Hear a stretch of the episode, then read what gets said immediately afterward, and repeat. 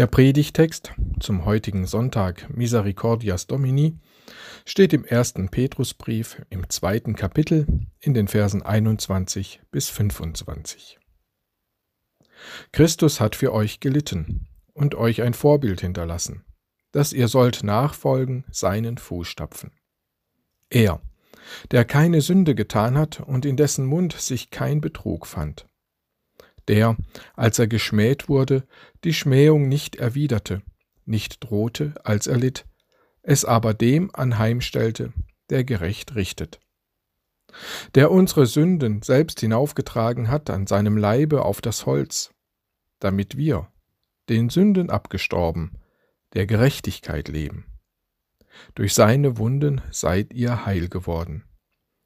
Denn ihr wart wie irrende Schafe aber ihr seid nun umgekehrt zu dem Hirten und Bischof eurer Seelen.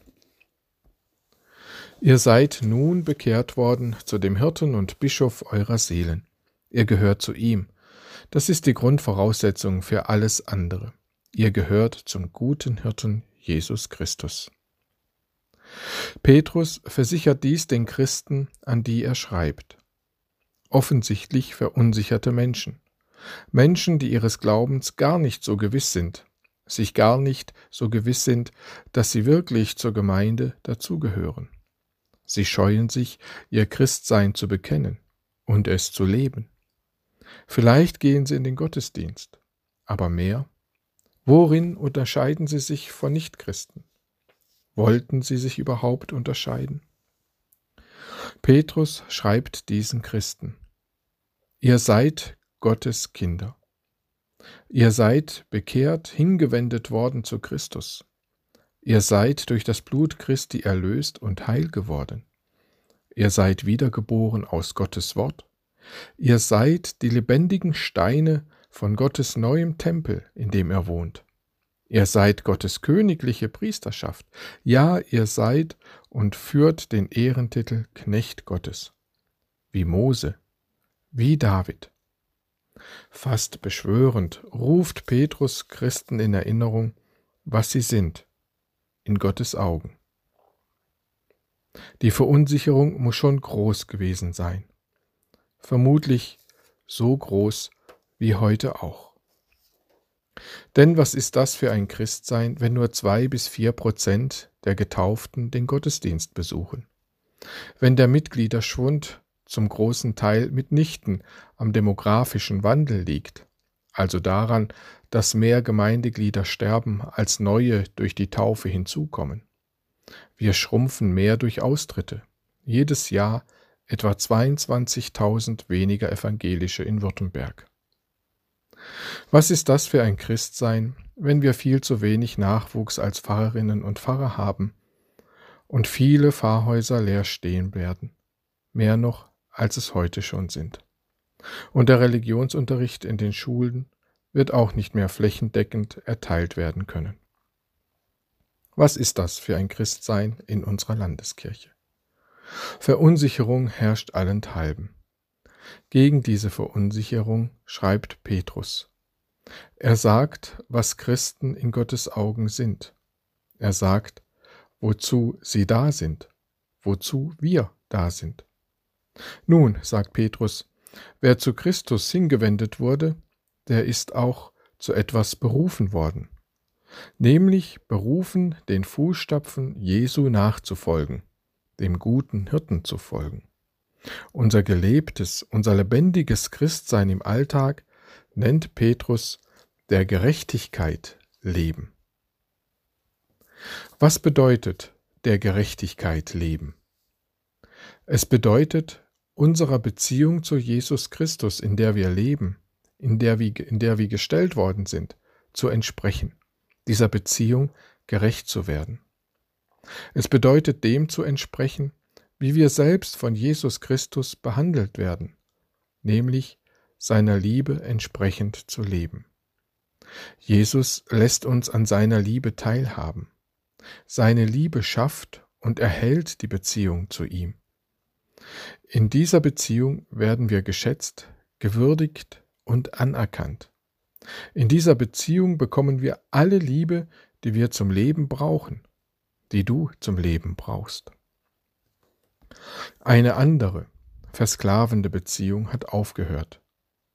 Aus ihr sind wir befreit worden durch Jesus Christus. Petrus nennt es, wir sind der Sünde abgestorben. Mit dieser Beziehung und lebenszerstörenden Abhängigkeit ist Schluss. Das ist vorbei für Christen, für uns, Gott sei Dank. Vorbei ist das Leben, das über sich selbst nicht hinausschauen kann, dessen Denken bis zur eigenen Nasenspitze reicht, dessen Zentrum der eigene Bauchnabel ist. Darum können wir nun der Gerechtigkeit leben, in heilvoller, lebensfördernder Beziehung zu Christus. Darum können wir nun in der Liebe leben. Wir müssen Christus nicht imitieren. Wir dürfen in seinem Lebens- und Liebeskreis teilnehmend leben. Daran erinnert uns Petrus und nicht nur er, mit ihm das ganze Neue Testament. Wenn uns die Apostel an ein Leben in Christus, in der Nachfolge Christi erinnern, dann tun sie das nicht, damit sie uns überfordern oder zur Selbstüberschätzung verleiten. Sie tun es, um uns daran zu erinnern, was uns durch die Beziehung zu Christus, in der wir ja schon leben, an neuen lebensfördernden Möglichkeiten gegeben ist. An welch einem Leben wir teilhaben können und schon teilhaben. Dafür zitiert Petrus ein Christuslied aus der Geburtsstunde der Christenheit.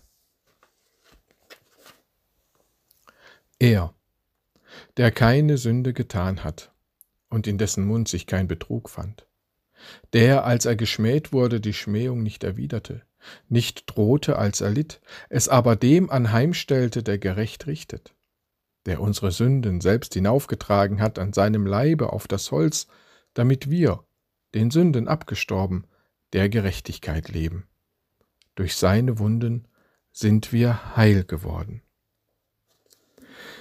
In Jesu Fußstapfen gehen heißt dann der Gerechtigkeit leben. Zum Beispiel wehrt euch nicht mit Gewalt gegen Unrecht, Übel und Ungerechtigkeit. Vielmehr begegnet dem mit entwaffnender Freundlichkeit.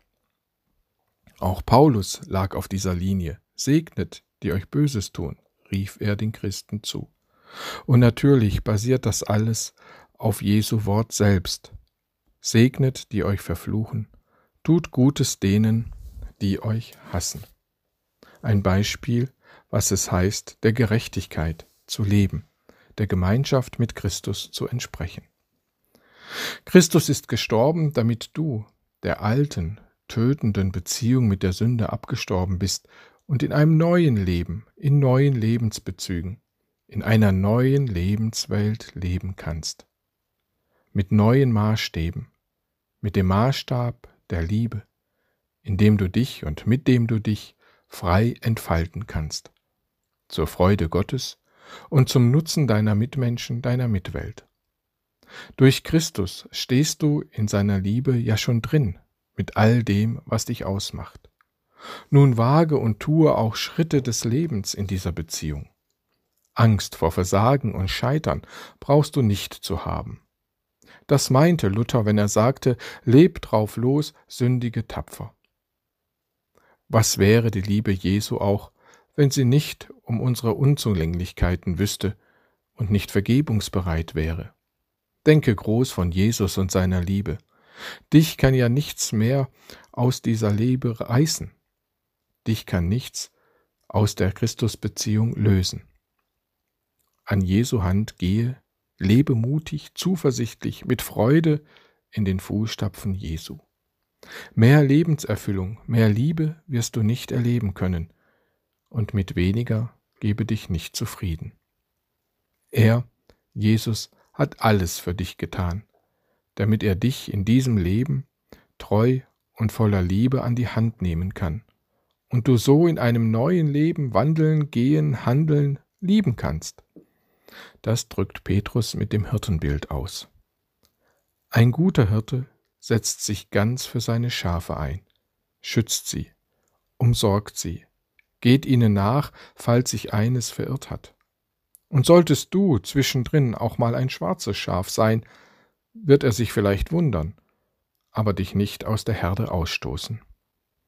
Deine Lebensaufgabe besteht darin, hinter dem Hirten deines Lebens herzulaufen, ob auf grünen Auen, ob am frischen Wasser oder durchs finstere Tal.